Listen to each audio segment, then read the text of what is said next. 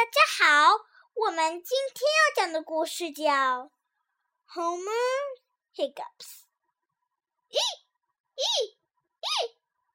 Homer has the hiccups. Nip and Nap tell Homer to try holding his breath. It doesn't work.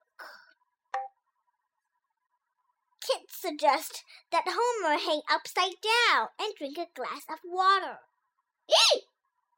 No luck. Tut tries scaring Homer's hiccups away. Ah! Poor Homer.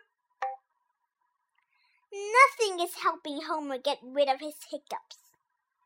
But Kit has one more idea up her sleeve. Nip and Nap brings strawberry ice cream. Kit brings sprinkles Tut brings spoons. Yum! It worked! Homer thanks his friends with a new poem.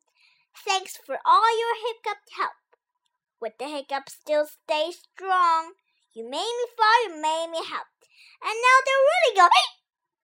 Oh no, not again!